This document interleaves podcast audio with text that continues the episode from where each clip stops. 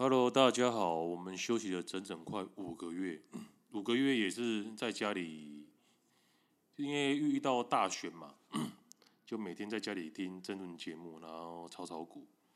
然后最近大选刚落幕了嘛，也选出我们新任的总统，哦，赖总统嘛。然后有听，也是听了很多节目，其中一个节目是 YT 的节目叫蓝虎猛的。他们就分别请了三方阵营的支持者，然后发表他们对各自所支持的候选人的一些支持的的观点，跟为什么支持他的原因。那我们就来听看看。当初跟蒋总谈的好，开玩笑。那我们接下来又进入第一题喽。好，第一题呢是柯文哲是本次最适合当总统，同意的话请举手。就台北市来看，在效率这部分，包括说北门那个交流道引道拆除，它是沙白退六个月，然后最后花六天把它拆掉。那南门市场处理的方式就是，就拆掉旧的嘛，盖了一个新的给中继市场。我家那边的那个中正桥，就是有一次我过年去，可能去别县市玩，然后一回来，旧的那个桥就拆掉了，就是效率非常之高，在自己眼前发生，然后很有感，就是很透明公开的感觉。那我觉得他是很适合当未来总统。嗯，我支持柯文哲，主要就是他比较理性，然后科学又务实，然后而且现在很多台湾人民。都觉得，哎呦，政治人物一定会贪啦，早贪晚贪，贪多贪少的问题。就还有人说，只要就贪的刚刚好，记得会插嘴就好了。我觉得有这个想法，就已经有一定的程度的被洗脑了，才会有这种想法。所以我们现在就是需要一个很公开又透明的政府。那现在有人愿意来当这个正义的角色，我们就是。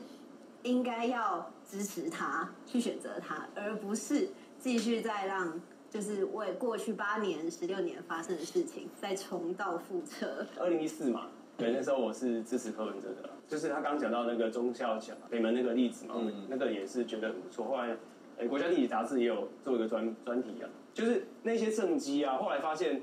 是民进党的团队。对对对，就是他当然不会自己管理所有事情。那所有帮他做好政绩的那些那些有政绩的点的那些负责一级主管都离开了，支持他人都都大换血。所以到底是要归在柯文哲身上，还是归在民进党身上？这个就就就打个问号了嘛。那另外这个公开透明的部分，他当时在呃选二零一，现在打脸他这一段什么说拆了忠孝桥，然后他因为。哦，他当时任柯文哲当时任用的官员都是民进党籍的，所以这到底要归功于民进党呢，还是归功于柯文哲呢？那忠孝角从黄大洲那时候就开始说要拆了，为什么经过黄大洲、陈水扁、马英九、郝龙斌这二十多年都没有人拆？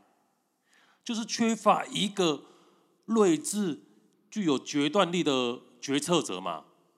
对对啊，你这个东西就是要整合各部会，他底下的各个局处首长，然后说就去做嘛，就是要一个强而有力的那个决策的的的一个首长嘛。啊，所以你说 哦，啊盖好了，说哦，这个这到底要归功谁？那我也可以跟你说，蒋经国时代十大建设，那根本不是蒋经国盖的，是他底下官员盖的，蒋经国根本没屁用啊！你讲这个有什么用吗？那讲这个是为黑而黑嘛？他说他底下任用的啊，最主要一个首一个首长最重要就是如何能协调各个局处，然后把事情做好。他可能工，他可能根本设计或者是诶，就是拆除的人都诶都不是那个市长，但是他是综合各个局处的意见啊，然后最。做出最有强力，然后坚决要去做这件事情的判断呢？二十多年来他都没做，你看连陈水扁都没做，四年来都没做，人家一上任就做了。然后你说，呃，啊，为什么陈水扁那时候是民进党这么多官员都是他全部都任用，为什么他没做？然后现在柯文哲做，说哦没有啦，他做了啦，虽然很好棒棒啊，啊，但是他底下的官员都是民进党啊，啊，连这个你也要这这种你也要黑。啊，继续听下去。是的时候，他主打的就是有五大弊案，现在已经盖好了大巨蛋，那他都讲公开透明了。刚开始远雄找他去谈，他也都不谈。某一次他接受妥协了，去跟他密室商谈了之后，就是在这些委员不知情的状况下去谈的。这是他们委员经，这不是我自己道听途说，是那些委员自己讲的。那这件事就不公开透明了嘛？在柯文哲自己去谈完之后，后来事情就大转弯了，所以大巨蛋就盖好了。像中美那边，台北市有很多地方也，就是也是原家的。土地嘛，他们也开始盖了很多东西。原本是农地的，现在也可以盖盖大楼了。啊，那到底是怎么回事？他们谈了之后，到底发生什么事情？我不能说他一定做坏事，但是他到底做什么事，就很多空间可以玩。所以这是我不能信任他的原因。那那第二个啦，为黑而黑啊，说什么大巨蛋谈完以后，你有证据就拿出来嘛，就贪污就拿出来嘛，一枪毙命嘛。而这边说哦，他们进去开个会，然后以后有什么事情就讲完了。啊，开个会的结果就是权利金要回来了啊，然后争取更多市民的权利的啊。啊，有贪污吗？有，有远雄，今天远雄赵腾雄也被抓去关了啊。如果我跟柯文哲跟他有利益交换的话，柯赵腾雄还被就去关哦。啊，讲这么些这这个不狗屁不通的屁话，这样你也讲得出来，为黑而黑，真的真的受不了。你有贪污就拿出来一枪毙命啊！而且就是没有。证据，然后讲一些哦，我听说啊，哎，里面的人讲啊，又怎样怎样啊，连个名字要讲话那个名字人都讲不出来，然后只能叫人家听说的。啊，事后人家不是赵成炯去关了，然后巨蛋也盖好了，大巨蛋也盖好了，然后权利金也要回来，本来是本来是没有什么，就是连市民的什么回扣金都没有，现在也争取到了嘛。是台北市政府每年都有针对远雄的什么权利金的收入嘛。争取到最大的最大的好处收益了嘛？啊，在那边说，呃，因为里面有一个人讲讲，这边哦，这个人哦真的是可怜了。现在所有东西不公开不透明，你就觉得是可以信任的吗？嗯，例如呢？因为我相信之后，假如说不管是蓝不管是绿去执政，那他们不可能会像柯文哲这样子去公开他们所有的会议记录啊什么的。好，即使只有公开五十趴、六十趴、七十趴，那会不会就是比零趴好？那这要拿出资料来比较，就是到底民进党是不是真的公开的比较少？因为有的时候东西是三人成虎啊，就是罪证确凿的东西你可以拿出来讲，但是有些东西就是我说你杀人，然后他也说你杀人，讲到最后大家都真的以为你杀人，事实上你没有杀人，操纵大家的思想是用这种方式的话，我就我我会放弃这个这个这个东西来影响我。那最正确凿的东西，我们才可以拿出来来比较实际的来讨论。我想另外请问，正确确凿个屁啊！你看高端疫苗那个合约都不公布，哎，买鸡蛋的价格也不公布，啊，证据确凿是这么多了，他说，呃，正确记者的证据我们才能讨论。你当当时当初那鸡蛋就是这样，那陈吉仲还下台，你都忘记了吗？然后高端用成这样，疫苗防疫成这样，然后害陈时中没有选上台北市长。哎，陈时中刚初期防疫的时候。台北市要选市长，大家同意是七成呢，最后连超三成多而已，跌了四成，为什么？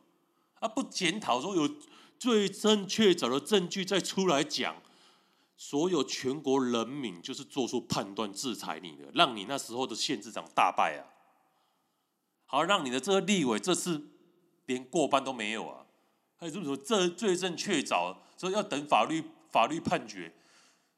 全国的老百姓，老百姓就已经做出用选票做出对你们的制裁了，讲这些屁话。就是那个不透明的部分，比如说像你觉得蒋市长他这这个部分不透明，那如果是中央的部分，你也有不透明的义务吗？你把你们所有的会议记录公开出来，这会造成什么负面的影响吗？呃，为什么？哪些记录应该公开？假如说你们今天开了会，就公开，就是说。不是哪些记录要公开？你他妈，你根本没有一项是公开的嘛？还是不能说你哪项记录要公开？有的标案啊、资料啊、什么厂商啊，就是你们在会议所讨论的事情，这些都公开出来。有，我我觉得应该应该要说清楚，就是哪些该公开。那为什么会有不该公开的？如果国防机密也要公开吗？当然，警政机密也要公开吗？当然，那边市场安全危机也要公开吗？市场。你讲那废话，那个不用啊，其他都公开啊，这么有这么难理解吗？机密的部分绝对是不能公开的啊，那些不是机密的部分，什么价格采采买的合约，那个都是我们全国纳税民的钱。我们想知道你用多少钱买的，难道都不可以吗？那你鸡蛋到底是跟哪家几家厂商买的，价格是多少？我们用纳税钱买的，我们想知道也不可以吗？今天我作为一个买家，我想知道我用多少钱买的，那你在那边挡挡挡，那说啊有哪些要公开？那装傻嘛？啊，难怪你们那时候县市长会大败。撤离路线也要公开吗？不是所有东西都需要公开。我跟你讲，柯文哲，我发表一下啊，务实、理性、科学是柯文哲的竞选台词，并不是我们人民对他真正的想法，甚至不是柯粉对他的想法。他是医生，不是只有医生才有务实、理性跟科学。嗯，很多工作都必须要务实、理性跟科学。我们做金属加工也要务实、理性、科学啊。我不能说，哎呀，我觉得这块铁不想被我钻，我不钻了。要不要务实？钻不钻得过去嘛？要不要理性？会不会有危险？科学，对不对？都要有，不是只有医生才需要务实、理性、科学。所以这个是不成立，不根本就不需不应该拿来当一个 slogan，一个竞选广告。第二个，柯文哲是一个，那个就是竞选想要打造往这个目标前进嘛。啊，你民进党说什么青年勤政爱乡土？那你要把你们党部那个这几个字把它拆掉了。无聊嘛？为这个务实、理性、科学，大家知道嘛？他只是过往的国民两党都做不到嘛，所以才提出这个口号嘛。啊，民进党当初想要执政的时候，也是喊出“青年勤政爱乡土”嘛。啊，结果有做到吗？啊，讲这些讲这些小毛病，没有东西可以黑了嘛？啊，就黑这个，连连竞选口号都要拿出来编，你到底可不可怜呢、啊？我觉得我我这样讲可能会有点尖锐啊。我觉得他是一个人格有问题的。二零一四年的时候，民进党大举支持他，对吗？我没记错嘛？他是个没有中心思想的人。当年他反共反成这样子，现在他喊什么“两岸一家亲”嘛？那他到底是什么样子的人？这个我们要画上一个问号。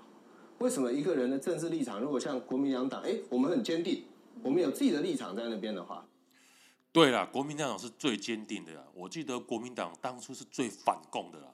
现在是一国两哎呃不是一国两制啊，九二共识嘛，一个中国嘛，跟中国麻吉麻吉嘛，这个有中心思想吗？一下子最反中，两蒋下最反中，现在舔中舔的要命，这告诉我你有中心思想。而赖清德，我是一个务实的台独工作者，到了选举的时候，我是一个务实的工作者，这个叫做中心思想。民进党两大神主牌就是台独，第二个就是反核。你如今这两个神主牌都没办法了，然后你告诉我说有中心思想，然后再说柯文哲没有中心思想，就觉得就好笑，自己就是自己国民党就是最没有中心思想的人，然后还先跳出来骂骂别人，这时代就是这样啊，敢先骂别人，自己就。不会觉得丢脸的，那 OK 啊，没有问题，不同立场我可以接受。嗯，但是如果是一个没有中心思想的人，那他会不会有一天，哎呦，真的做了什么事情？比如说真的把台湾卖了，真的，因为利益只要够大，他就会改变立场嘛。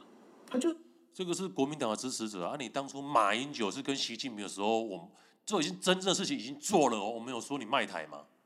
这种民进党说你卖台，我不觉得他卖台啊。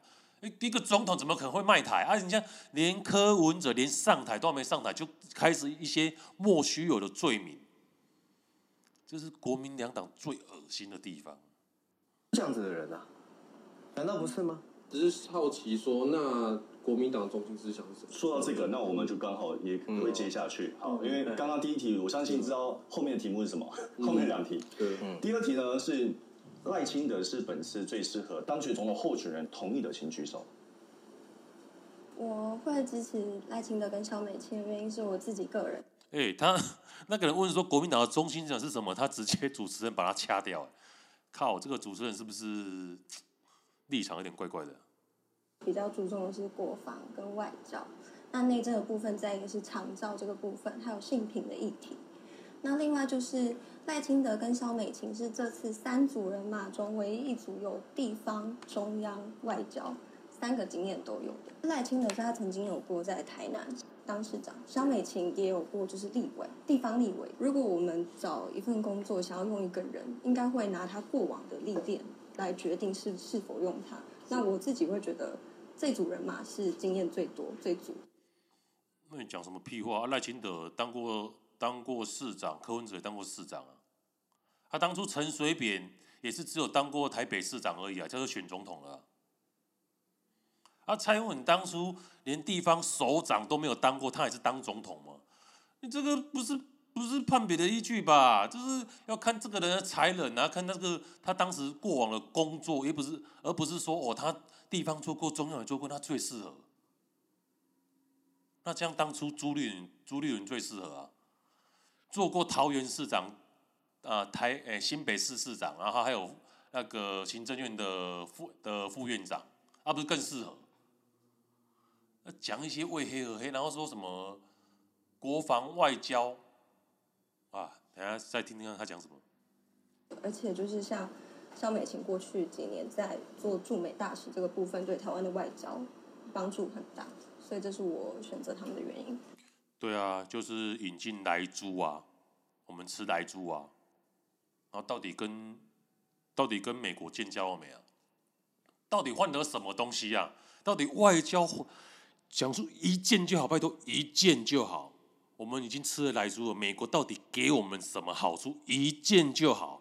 每次说哦哦，萧美琴跟美国很好啊，怎样怎样啊，跟美国很好，美国就可以优先让让我们吃优先让我们吃莱猪啊。啊，除了这个优先可以吃到很可口的莱猪哦，很可口的猪肉以外。你到底还换得什么？啊，讲不出来啊！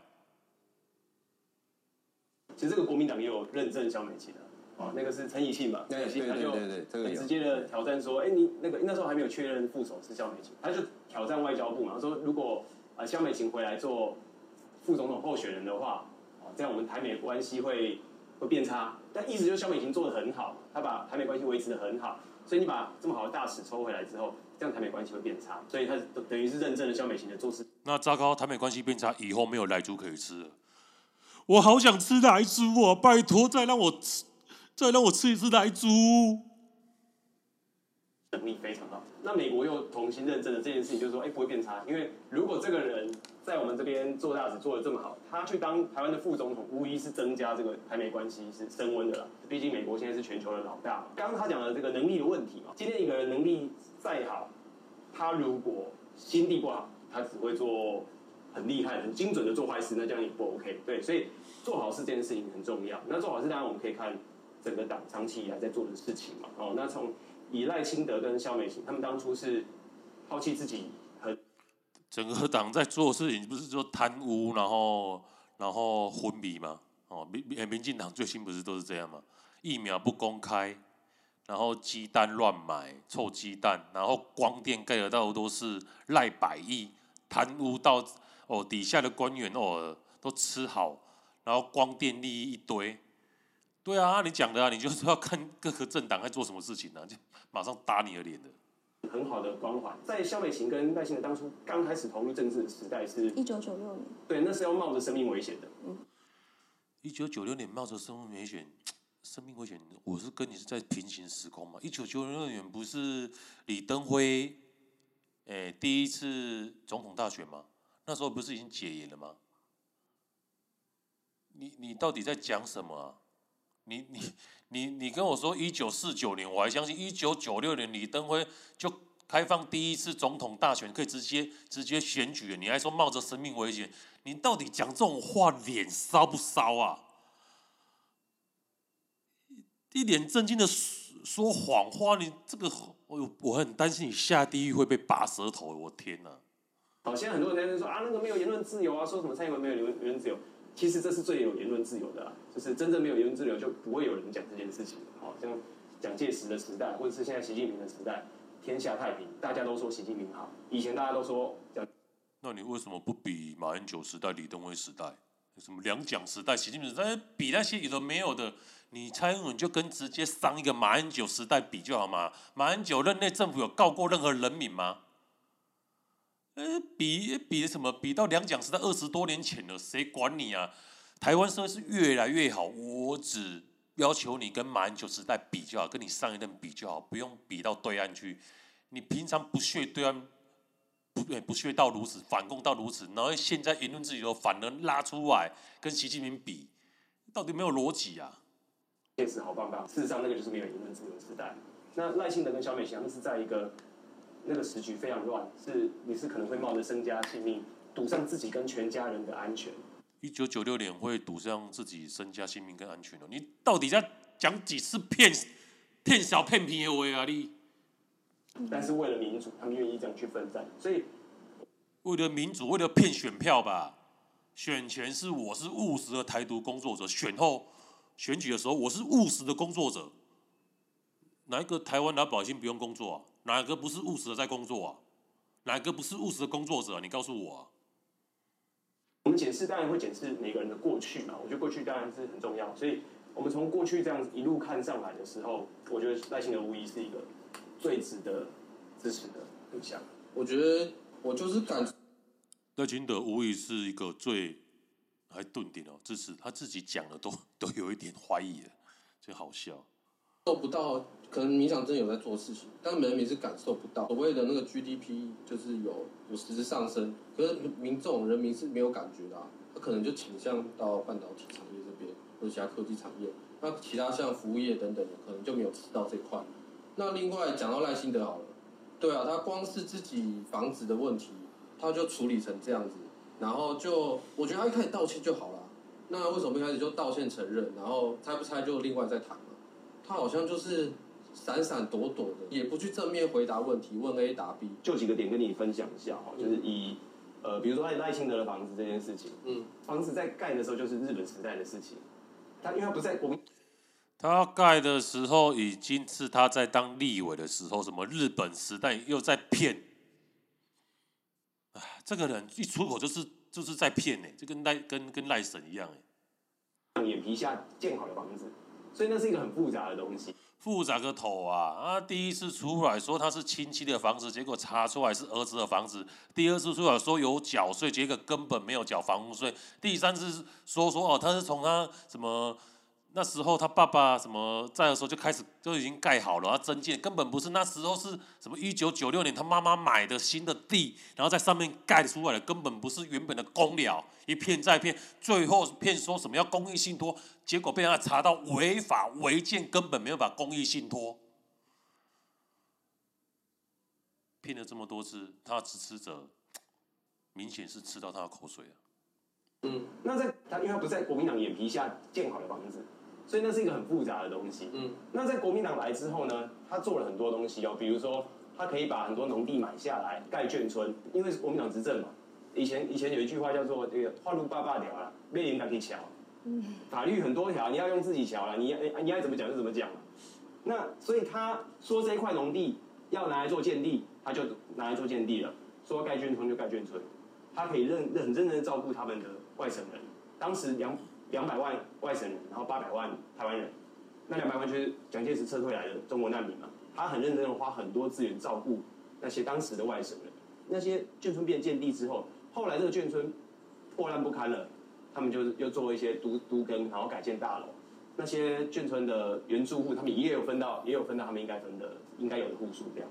但是赖清德这边没有了，没没有被照顾到，就是说他很认真在照顾这些人，那个那些外省人。那台湾人其实有很多人需要被照顾，但没有被看到，所以啊，对啊，啊你陈水扁两任八年，蔡英文两任八年，十六年呢，那为什么不照顾本省人呢？